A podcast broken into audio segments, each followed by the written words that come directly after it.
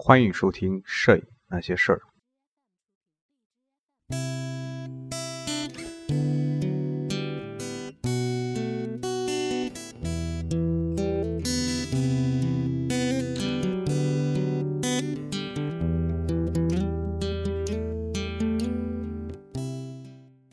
如实摄影在加拿大和拉丁美洲。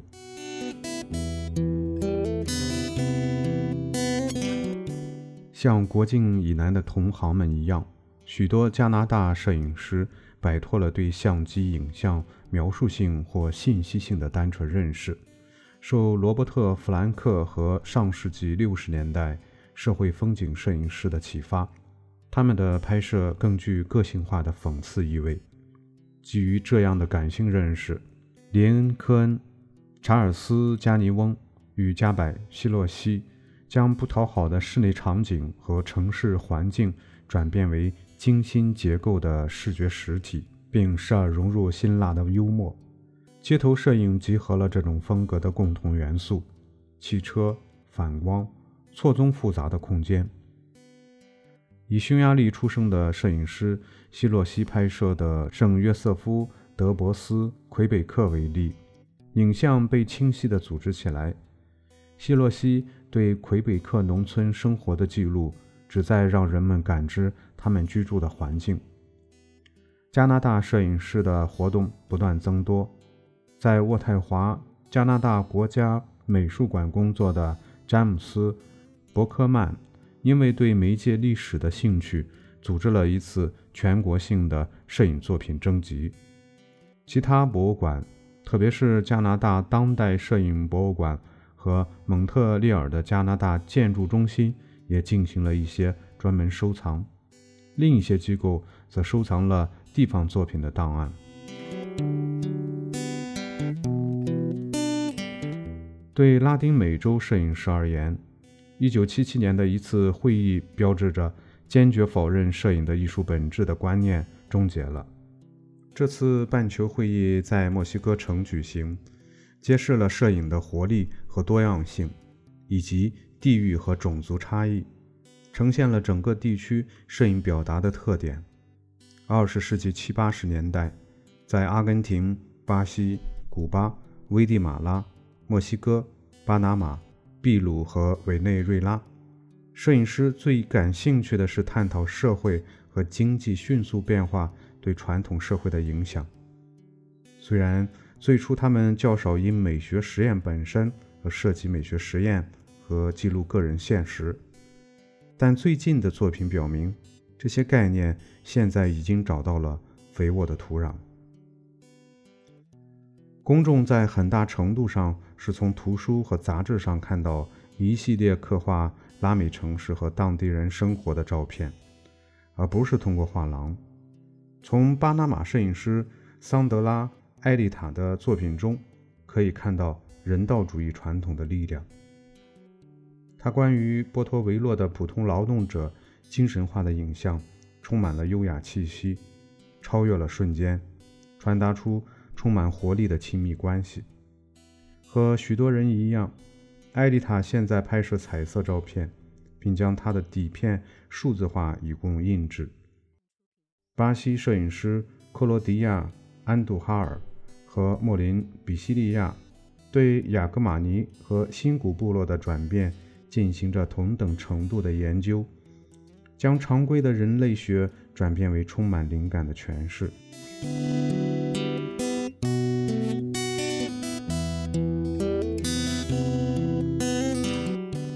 塞巴斯蒂奥·萨尔加多出生于巴西，现定居于巴黎。凭借长期拍摄极富启示性的世界各地的职业和体力劳动者的影像，得到了国际的承认。到八十年代后期，巴西涌现出马里奥·克拉沃内托、米克尔·里奥·布兰科和安娜·里贾纳·诺盖拉等摄影师，他们的作品涵盖个人表达摄影、社会纪实摄影和广告摄影等领域。这些人与国外的媒体合作，发起国际会议，并在圣保罗成立了摄影博物馆。同时开始做一些出版项目。在阿根廷摄影师埃里西亚·达米科和萨拉·法西奥的作品中，我们能够看到一种深受整个拉美地区拥护的社会纪实方向。他们两人一起工作，成立了屋顶出版社。格里特·斯特恩在德国魏玛开始职业生涯，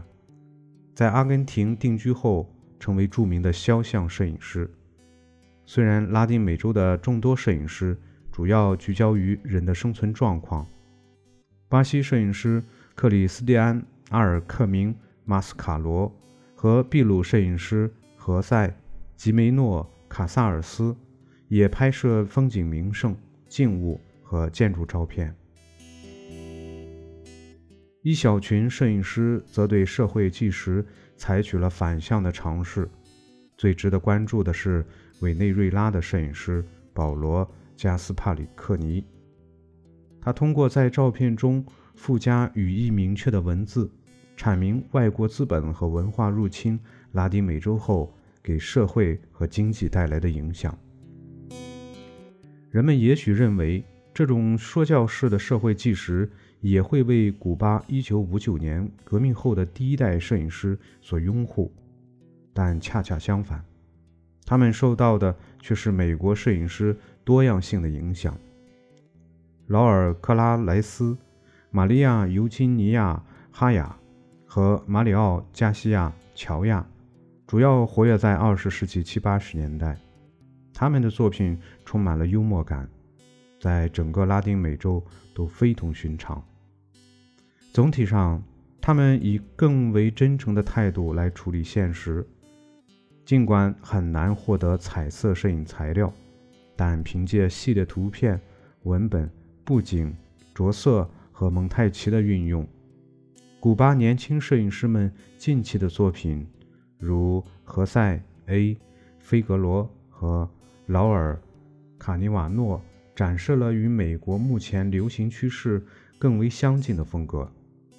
古巴也成为众多美国摄影师的拍摄对象，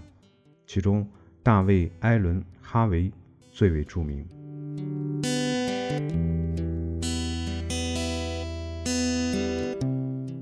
墨西哥政府二十世纪二三十年代对艺术的支持，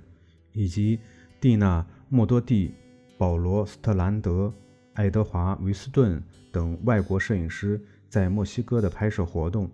让墨西哥摄影师得以响应社会纪实的需要，同时。使摄影这一媒介更具个性化。该国最受尊敬的本土摄影师曼努埃尔·阿尔瓦雷斯·布拉沃发现，可以在拥抱自己的国度的神秘文化的同时，接纳来自欧美的诸如超现实主义的概念。他的前妻罗拉·阿尔瓦雷斯·布拉沃。他的作品也体现出对土著文化的类似关注，公众仪式与艺术智力活动都得到了强调。他那些名人肖像作品包含的艺术和文献价值，直到最近才得到承认。佩德罗·麦耶出生在西班牙，但1962年以后活跃于墨西哥，20世纪90年代又转入美国。他主张通过强烈的色调对比、模棱两可的姿态以及面目表情张力来表现传统仪式的神秘性，如作品《广场上摘下面具的人》。近年来，麦耶接受了电脑处理的方法，并更加关注个人的自传式的表达。随着网站灵区的建立，他成为通过互联网传播信息。和影像的早期倡导者之一。其他聚焦于民俗文化和仪式的当代墨西哥摄影师还包括弗洛尔·加多纳、格拉谢拉·伊图尔彼得、巴勃罗·奥尔蒂斯、莫纳斯特里奥、何塞·安赫尔罗德里格斯和马里亚纳亚波斯基。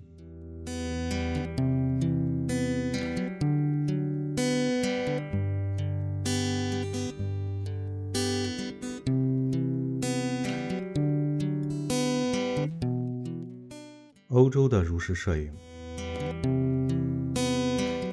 从一九三九年持续至一九四五年的第二次世界大战打乱了欧洲的文化生活。但摄影活动并没有完全消失。例如，奥古斯特·桑德虽然被禁止继续对德国社会进行拍摄纪实，但他仍以明快的风格拍摄家乡的风景。在捷克斯洛伐克，约瑟夫·苏德克。一直都接受着画意摄影和新客观主义的滋养，继续创作着抒情风格的桌上静物，以及新浪漫主义的花园场景。到了六十年代中期，欧洲人已经从战争的混乱中恢复过来，得以接受摄影领域的一系列新思想。在美洲正被探索的众多流派，很快吸引了一批欧洲摄影师。他们开始对抽象主义、概念主义和象征主义进行不同程度的尝试。也许最值得一提的是，弗兰克以主观现实主义风格进行的反讽式摄影纪实。德国摄影师奥托·斯坦纳特称其为人性化和个性化的摄影。尽管和美国相比，摄影在欧洲作为一种艺术品。所得到的好评和财力支持仍然微不足道。尽管摄影师要得到就业机会，就只能去做摄影记者，但伴随着新设备和新材料的面世，摄影成本日渐低廉。宝丽来快速成像、彩色胶片和后来的电子相机、数码化等多种拍摄方式得到蓬勃发展。到了二十世纪七十年代后期，除了以报道摄影的方式描绘现实外，一些年轻的欧洲人开始关注流行于美国的主观主义和概念化的表达，其他人则重新发现了欧洲老一代摄影师的实验主义风格，采取拼贴、蒙太奇、连续拍摄的方式进行创作，像美国同行一样。他们创作出连续拍摄的叙事方式，并在记录和展出的作品中参与表演。这些作品有时掩盖了自然流露和人为扮演之间的区别，掩盖了印制过程中直接描绘和人工操作的区别，掩盖了通过光线效果自然记录和人为添加色彩之间的区别。摄影师们将摄影与戏剧、版画。相结合，试图使作品表现出比如实影像更多的复杂性。由于摄影作品在欧洲被更加频繁的展览、收藏和复制，摄影人对当代摄影的兴趣高涨，促进了许多工作室、研讨会和基金会的成立，以支持这一媒介的发展。尽管高品质照片，在欧洲受到的尊重仍然比在美国少，但摄影仍吸引了哲学家罗兰·巴特进行理论探讨，赋予了摄影原本缺乏的文化内涵。伴随着摄影的发展，保存在国家和私人档案馆中的历史照片，以及对摄影历史的学术研究和保护也更加受到关注和重视。尤特·埃斯基尔森和奥托·斯坦纳特在德国埃森的福克旺博物馆建立起有关德国摄影的珍品收藏。弗里茨·凯姆普是汉堡国家影像档案馆的负责人，收藏阿里·拉瑞作品的克劳迪奥·德波罗·塞班蒂，前苏联的塞缪尔·莫罗佐夫。法国的让·克劳德·莱马格尼，英国的特伦斯·派帕，捷克斯洛伐克的弗拉基米尔·比尔古斯，都是引领欧洲各国建立起影像档案的领袖人物。收藏的增长进一步引发了对摄影历史的研究。在捷克斯洛伐克、英国、法国、德国、希腊、匈牙利、意大利。西班牙等国都有相关的严肃出版物。特举一例，瑞典摄影师如尼·哈斯纳通过他大量的策划、研究和出版活动，激发了人们对欧美新闻摄影和社会纪实摄影历史的兴趣。英国摄影师长期受新闻摄影实践的影响，纪实摄影的倾向很明显。奇怪的是，因为拉斯洛·莫霍利纳吉1936年在伦敦的短暂逗留，英国这种对照片信息内容的强调更加深化，而实验主义在德国和美国作为一种催化剂，已经使照片成为一种观察手段。从社会和经济角度来表现日常现实的片段，经过摄影记者菲利普·琼斯、格雷菲斯、伯特·哈迪、瑟斯顿·霍普金斯、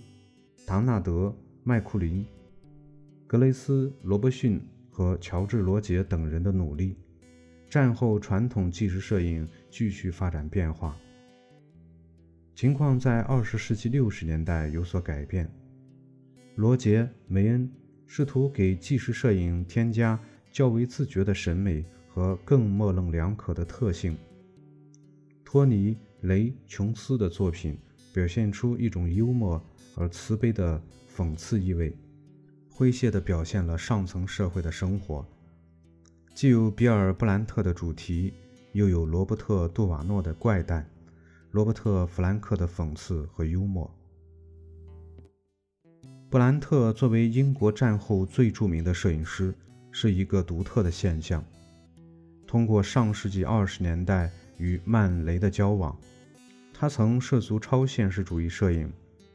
他在三十年代记录了社会各阶层的对比，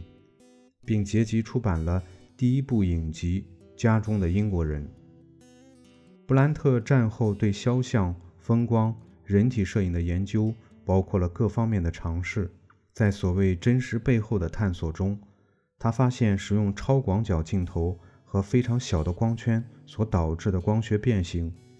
能够拍摄出奇特而又不失诗意的景观，使得人的形体与自然完美结合。这种特殊的摄影方式在英国并未吸引太多的追随者，但布兰特充满想象的运用光线与捕捉内在真实的特质。启发了保罗·希尔的创作。他对麦纳·怀特式神秘主义的崇尚，在作品《箭头与水洼》《阿什伯恩停车场》中体现得非常明显。克里斯·基利普对工薪阶层生活的记录，体现了上世纪七八十年代英国的社会变化，也反映出他对摄影的理解。其照片既可以被视为审美客体，也可以用于对现实的记录。在马丁·帕尔近年对英国和其他国家中产阶级生存状况的系列写照中，他对消费和休闲行为进行了幽默的展示。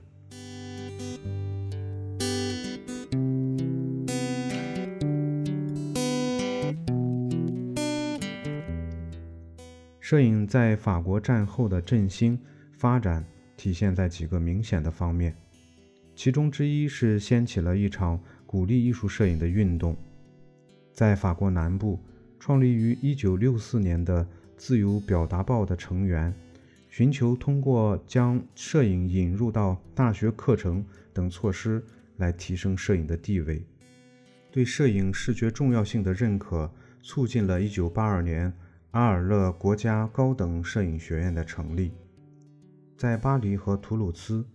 一批摄影画廊相继开张。在阿尔勒、卡奥尔和巴黎，还举办起了一年一度或两年一度的摄影节。在政府的支持下，欧洲摄影馆1996年在巴黎成立，现在已经收藏了一万五千张照片。摄影师将摄影的复苏积极地表现在自己的作品中。丹尼斯·布里哈特、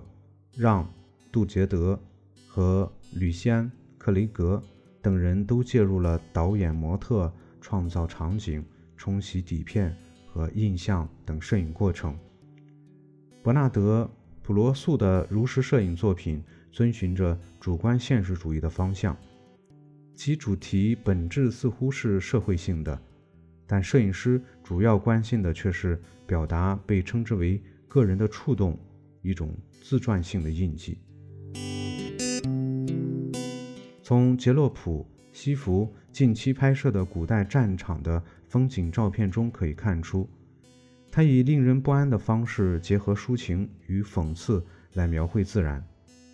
加马图片社创始人、摄影记者雷蒙德·赫巴东，他的作品报道了非洲、亚洲和南美洲的战争与动乱，展现了这类悲惨事件带给人们的后果。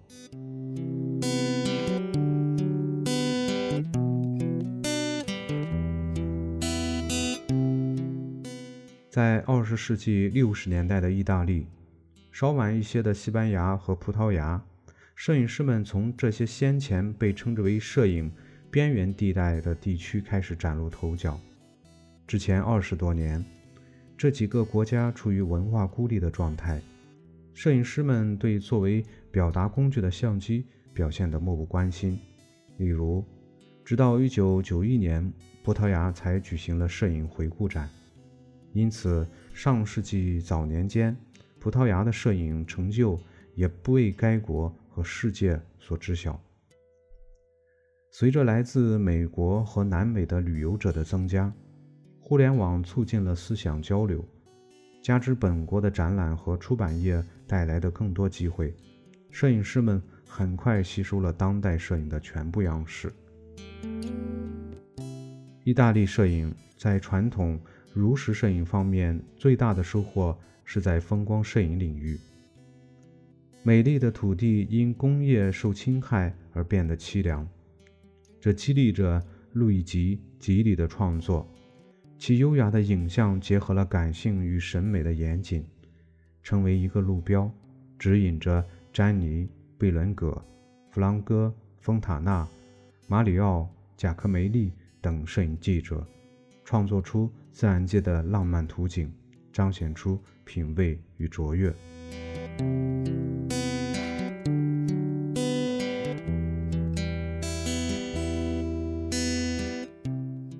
以贾克梅利早期创作的关于马奇地区收获景象的作品为例，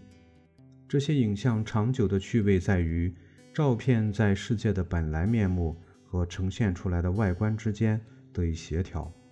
又不过分地强调摄影媒介的审美或概念。